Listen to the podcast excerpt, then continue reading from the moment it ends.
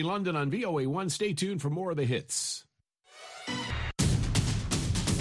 La voz de América presenta. Hoy en Foro, política antidroga de Estados Unidos y el impacto en todo el continente de la producción de coca y fentanilo.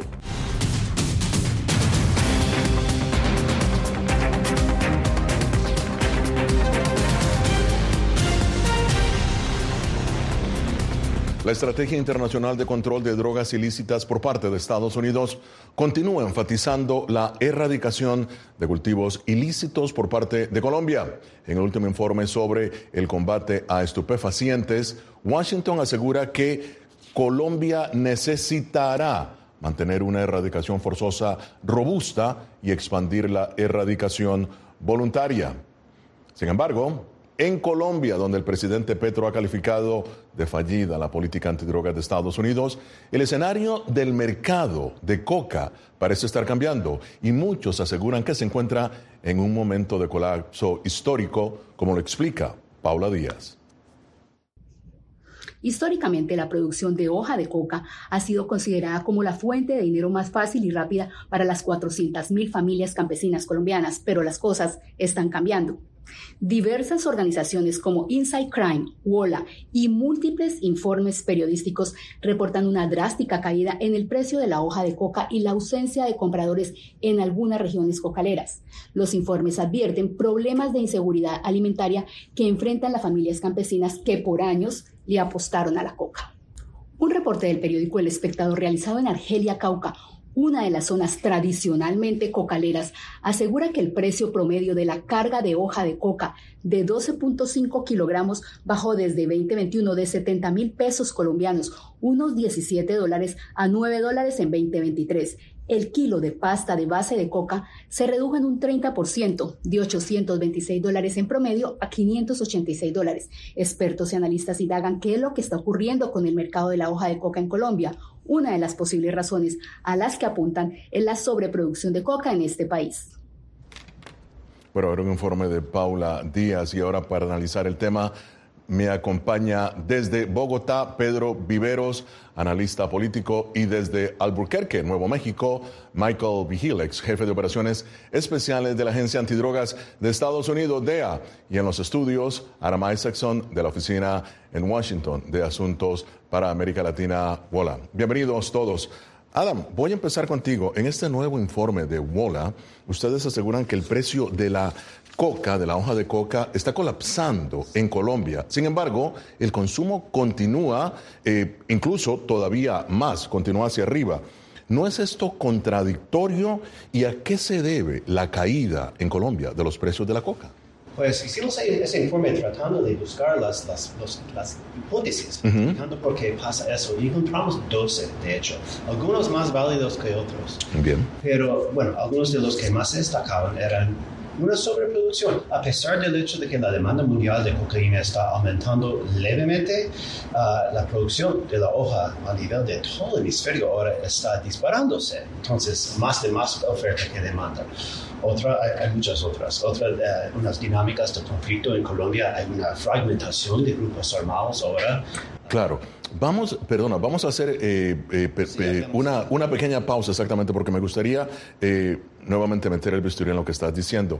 Voy a pasar ahora precisamente con Pedro. Bienvenido, Pedro. La caída en el precio de la coca y en muchos casos el abandono de sus cultivos podría considerarse como un logro en la llamada lucha contra las drogas de Estados Unidos. Bienvenido. Gonzalo, un saludo a usted, a Adam y a todos los que nos acompañan. Yo considero que es una mezcla de muchos factores. Yo quisiera decir algo que me ha llamado profundamente la atención en los últimos años, y es que en esas zonas donde se cultivaba o se cultiva la hoja de coca y se hace la transferencia a la cocaína, pues antes había, digamos, como una especie de gobernanza por parte de unos grupos ilegales. Y esos grupos ilegales salieron, unos firmaron los acuerdos de paz, otros fueron capturados, y ahí digamos que se abrió mucho a que muchos actores nuevos, Gonzalo, llegaran a esas zonas para tratar de incursionar en el negocio de la hoja de coca, pero sobre todo de la cocaína. Entonces, yo diría que es, digamos, como una tormenta perfecta. Hay unos factores de demanda en el mundo, las personas están cambiando los consumos están cambiando a otras drogas mucho más pesadas y en muchos casos mucho más económica que lo que ocurre con la, con la cocaína. Y también algunos países también aumentaron eh, su producción. Y eso hace, por supuesto, junto con las interdicciones y la política de lucha fuerte contra los carteles de la droga, que haya como una tormenta perfecta para tratar de pasar de ese odioso y criminal negocio de la cocaína que hay en países como Colombia a una expansión de otro tipo de cultivos legales en nuestro país, Gonzalo.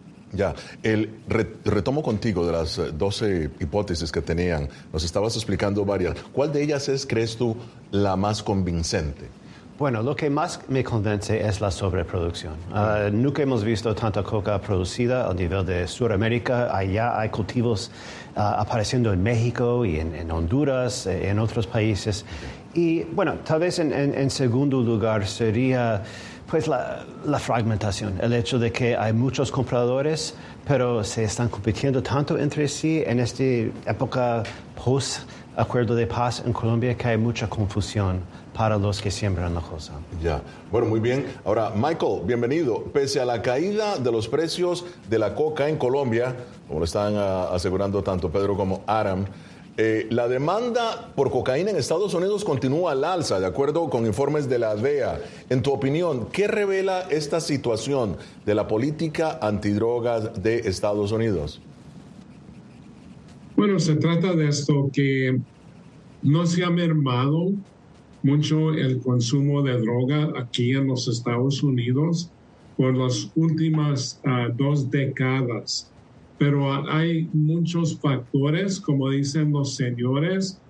Por ejemplo, con la, caída de Juan Orlando Hernández, el exmandatario de Honduras, ahora se ha convertido Honduras no, no más a un trampolín para la coca, pero ahora están produciendo plantíos de cocaína y laboratorios. Pero hay otro factor que es muy importante, que los carteles mexicanos ahora se están enfocando en, en, uh, drogas sintéticas, hmm. por ejemplo, metanfetamina, fentanilo, y es más fácil para producir, más fácil para introducir a, los Estados Unidos. Entonces, esta es una política muy difícil para los Estados Unidos porque están enfocados en, en las drogas sintéticas, especialmente fentanilo, que ha causado como 70 mil muertes aquí en los Estados Unidos. 70 mil al año, exacto, de acuerdo a datos oficiales. Pero eh, lo que se trata es que esto de Colombia, de lo que está sucediendo en crisis del, eh, bajo precio de coca, eso va a ser temporal, va a ser temporal y la DEA tiene que tener una estrategia para, para poder hmm. combatir eso. Bueno, muy bien, esto es Foro de la Voz de América hoy analizando la política antidrogas de Estados Unidos y el colapso temporal, como aseguran los expertos, del mercado de coca en Colombia. Ya regresamos.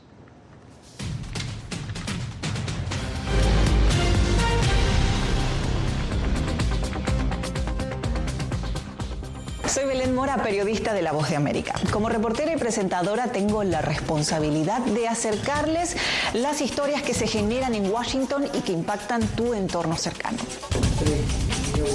Desde perspectivas diversas en un ambiente informativo en constante evolución que pone a prueba y nos hace poner en la balanza nuestros valores profesionales, te presentamos información veraz, porque en La Voz de América la prensa libre importa. Soy Yasmín López, periodista de La Voz de América y presentadora del noticiero El Mundo al Día. Informar desde la capital de Estados Unidos es uno de mis mayores logros. Desde Washington, D.C. tengo la oportunidad de llevarles a ustedes las voces que claman por la democracia y los derechos humanos. Transmitir esas expresiones y su diversidad es parte de mi compromiso con ustedes, porque en La Voz de América la prensa libre importa.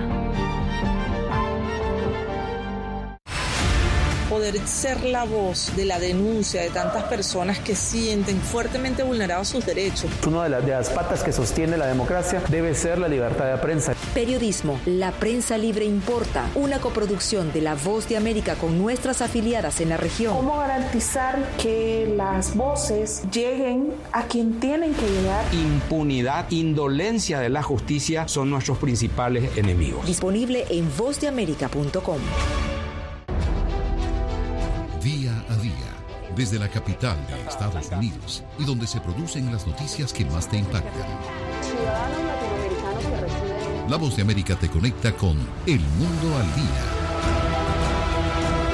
Los hechos más allá de la noticia, para que tomes decisiones bien informadas, en el lenguaje que quieras, donde quieras y como lo prefieras. Conéctate con El Mundo al Día.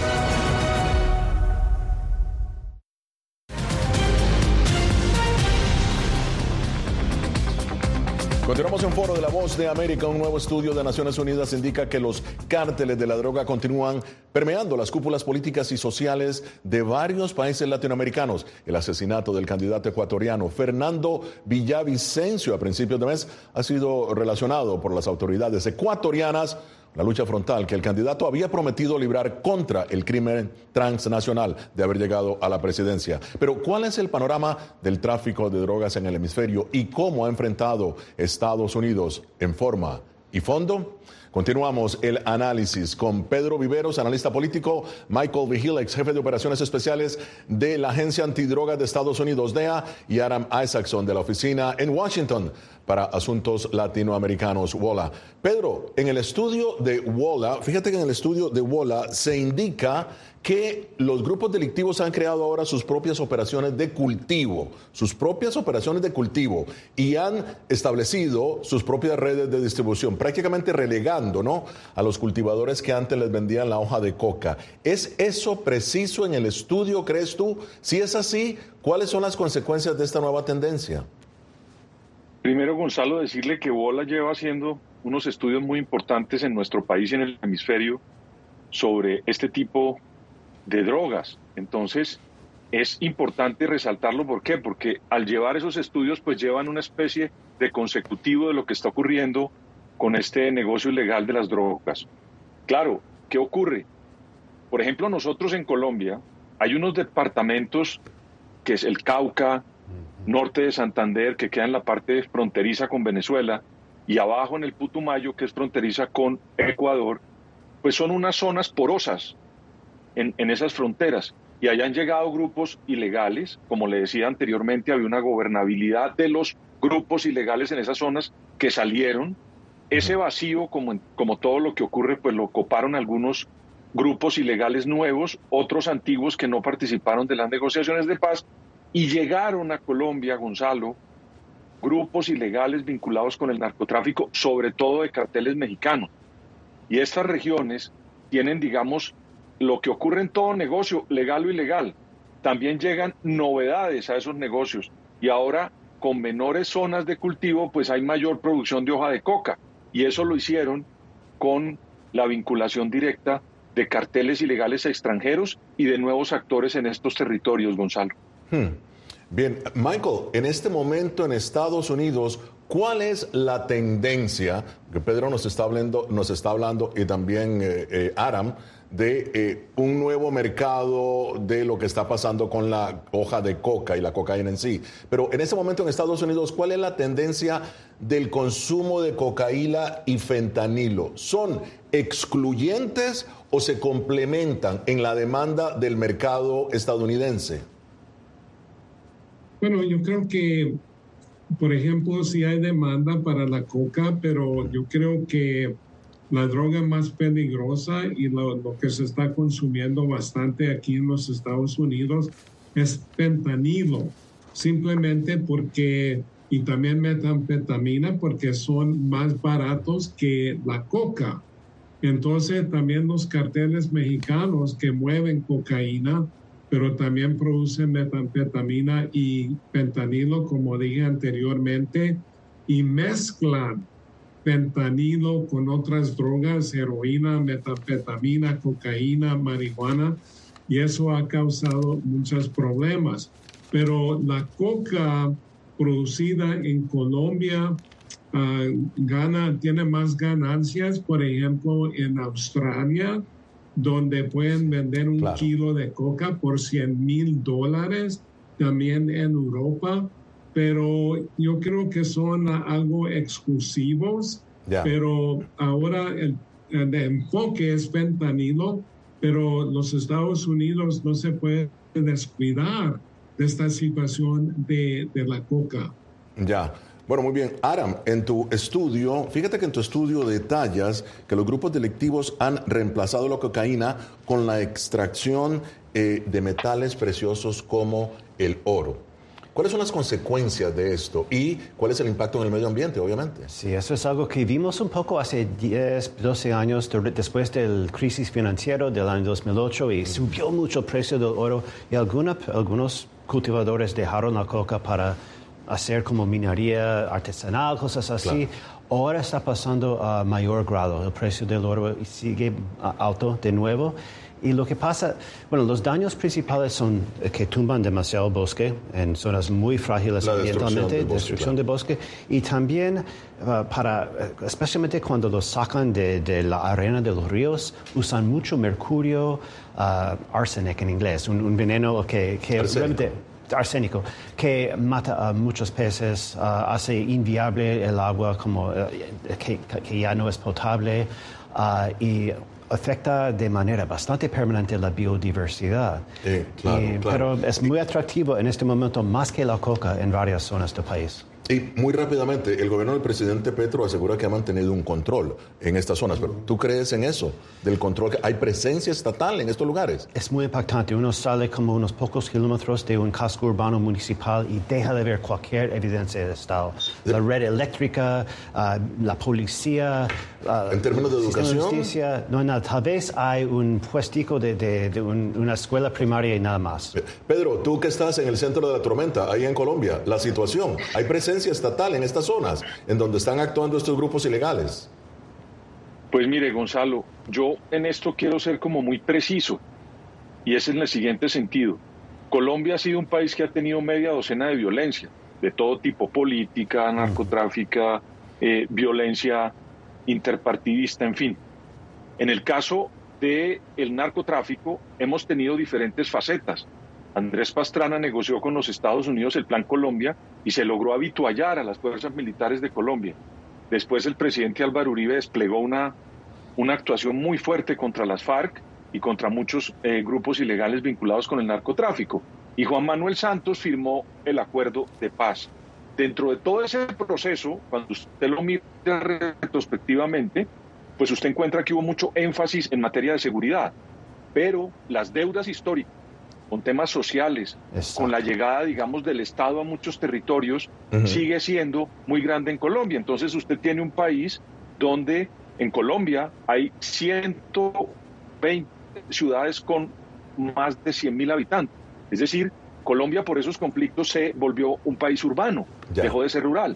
¿Y eso qué hace? Pues que haya mucho desplazamiento hacia las ciudades y el campo quede mucho más abierto para que continúen en muchas regiones, pues haciendo este tipo de negocios ilegales como lo está explicando Adam.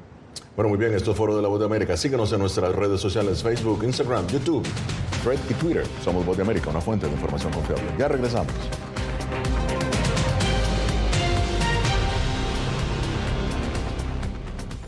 Soy Natalí Salas Guaitero, conductora de La Voz de América. Desde pequeña desarrollé un gran deseo por darle voz a aquellos que son invisibles por una u otra razón. Ya ha sido reforzada. Me enorgullece ser parte de La Voz de América, un equipo en el que la ética y la búsqueda de la verdad siempre son el norte.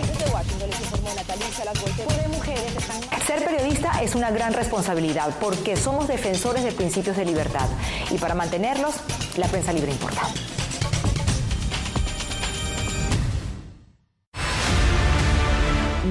Concibo una democracia sin, sin periodistas. El libreto manda a un conflicto constante con la prensa independiente, con los medios de comunicación. Periodismo, la prensa libre importa, una coproducción de La Voz de América con nuestras afiliadas en la región. Se ejerció esta profesión con mucho eh, miedo. ¿Cuántos periodistas van muertos ya? Por decir la verdad. Disponible en vozdeamerica.com. Soy Fabiola Chambi, corresponsal de La Voz de América en Bolivia.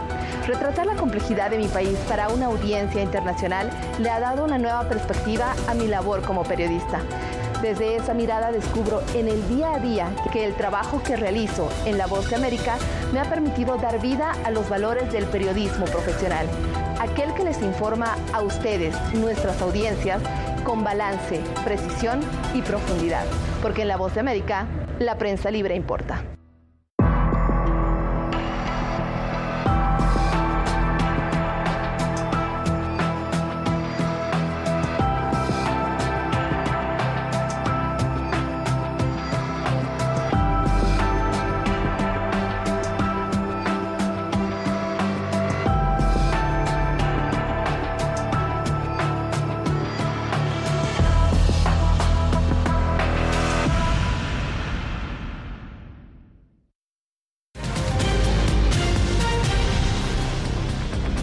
Continuamos en Foro de la Voz de América. Bien, Michael, el fentanilo mata a unas 70 mil personas en Estados Unidos, según datos oficiales, cada año. Ese fentanilo, aseguran las autoridades, proviene de México. En este momento varios políticos están promoviendo que se declaren los cárteles de México como organizaciones terroristas. Bajo esa designación, ¿crees que se lograría desarticular a los cárteles como lo aseguran los políticos? Para nada, para nada, Gonzalo. ¿Por qué? Esa, esa designación hace tres cosas. Número uno, permite que los Estados Unidos vaya congelando cuentas bancarias en instituciones financieras aquí en los Estados Unidos de, por ejemplo, grupos designados como terroristas. Número dos, sanciona a ciudadanos americanos que tienen negocios con empresas de estos ah, designados. Y tercero, trata de prohibir o prevenir la entrada de estos ah, miembros de un de un grupo terrorista, pero ningún jefe de los carteles, por ejemplo, de México va a entrar a los Estados Unidos porque hay una recompensa de multimillones. Entonces no va a tener efecto y mucha gente no sabe de qué se trata esa designación y piensan que eso permite que los Estados Unidos entre a México a invadir con las fuerzas o hacer bombardeos y no es cierto. Ya, o sea que lo que están argumentando los políticos, en tu opinión, no es del todo preciso. Pero bueno, ese es un tema que podríamos analizar más adelante, Aram. Pero eh, en el estudio que hace Wola, eh, fíjate que tú estás indicando que en Colombia el, el desplome precisamente de los precios... Eh, con este desplome, más bien el presidente Petro tiene una gran oportunidad, como lo llamas en el estudio, y tiene varias alternativas. ¿Cuáles son esas oportunidades? ¿A qué te refieres entonces de que el presidente Petro tiene una oportunidad de oro? Sí, llamamos al informe crisis y oportunidad. Y pues Colombia, bueno, saben, acabamos de estar hablando de la falta de presencia estatal en esas zonas rurales. Colombia sabe que eso es un problema grave y desde hace 30 años han tenido programas y esfuerzos para tratar de revertir ese vacío del Estado. El último es el primer capítulo del, capítulo del Acuerdo de Paz de 2016, que el presidente Petro dice que está muy comprometido en hacer realidad. Es la reforma rural, un plan ah, para trabajar con comunidades, para incrementar y poner una presencia estatal hay mucha desconfianza en esas zonas donde siempre se siembra la coca. Pero hoy en día esos, esos cultivadores y esas familias ah, están pasando hambre, algunos bastante grave, y están pidiendo, rogando que haya más presencia del Estado. Para el gobierno de Petro eso es una oportunidad de oro para hacer inversiones dentro del marco de ese primer capítulo del Acuerdo de Paz y bueno, hacer llegar al Estado por primera vez esas partes tan abandonadas del país. Bien, ah, Pedro, en tu opinión, ¿qué tan efectiva ha sido hasta la fecha la política del presidente Petro de concentrarse en la interdicción de la cocaína en lugar de la, de la erradicación forzosa de coca? Rápidamente. Pues en el mismo estudio están las cifras. Hay un aumento del 12%. Eh, han hecho mucho énfasis, por supuesto. Yo creo que ahí hay también una falta, creería yo, de, de coordinación en muchos sentidos, sobre todo por parte de las agencias nuestras, porque ah, hubo muchos cambios dentro de la cúpula, dentro de las dentro del estamento militar, que hace que haya, pues eh, mientras salen los que estaban y llegan los nuevos, pues ese acoplamiento, eh, creería yo, en este último año del gobierno del presidente Petro, no ha logrado los eh, réditos que yo creo que debería existir con una política de las interdicciones. Por supuesto que se ha hecho un trabajo importante, pero creería yo que hay una especie de, de pasivo en ese, en ese frente, Gonzalo. Ya, bueno, muy bien, hacemos una pausa. Esto es Foro de la Voz de América.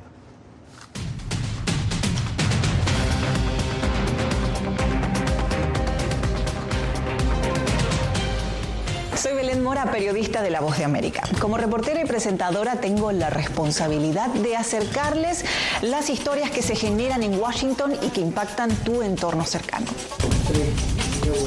Desde perspectivas diversas en un ambiente informativo en constante evolución que pone a prueba y nos hace poner en la balanza nuestros valores profesionales, te presentamos información veraz, porque en La Voz de América la prensa libre importa. López, periodista de La Voz de América y presentadora del noticiero El Mundo al Día. Informar desde la capital de Estados Unidos es uno de mis mayores logros. Desde Washington, D.C. tengo la oportunidad de llevarles a ustedes las voces que claman por la democracia y los derechos humanos. Transmitir esas expresiones y su diversidad es parte de mi compromiso con ustedes, porque en La Voz de América, la prensa libre importa. Poder ser la voz de la denuncia de tantas personas que sienten fuertemente vulnerados sus derechos. Una de, de las patas que sostiene la democracia debe ser la libertad de prensa. Periodismo, la prensa libre importa, una coproducción de La Voz de América con nuestras afiliadas en la región. ¿Cómo garantizar que las voces lleguen a quien tienen que llegar? Impunidad, indolencia de la justicia son nuestros principales enemigos. Disponible en vozdeamerica.com. desde la capital de Estados Unidos y donde se producen las noticias que más te impactan. La voz de América te conecta con El Mundo al Día. Los hechos más allá de la noticia, para que tomes decisiones bien informadas, en el lenguaje que quieras, donde quieras y como lo prefieras. Conéctate con El Mundo al Día.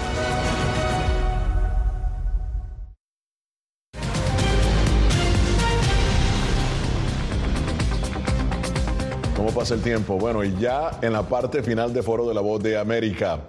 Michael, tus conclusiones sobre la lucha de Estados Unidos contra las drogas, la cocaína y el fentanilo. Adelante.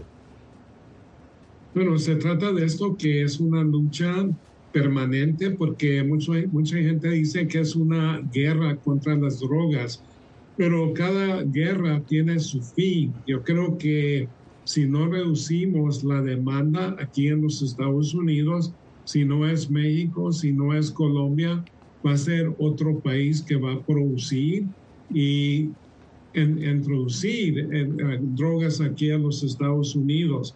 Claro. Yo estoy de acuerdo con el señor que dijo que esto es una gran oportunidad para Colombia para convertir a estos cultivadores que, que, crecen la coca a Bien. otros productos. Claro. Entonces, el, la, la, ventana para hacer eso es muy corta.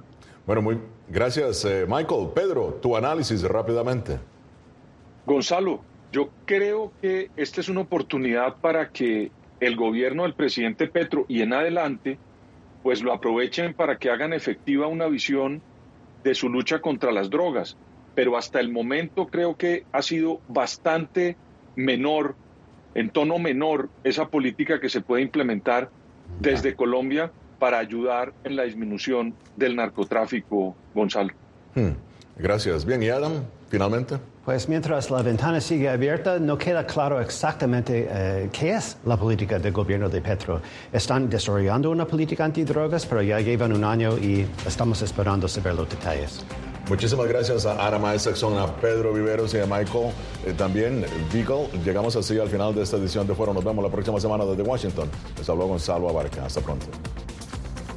Saludos.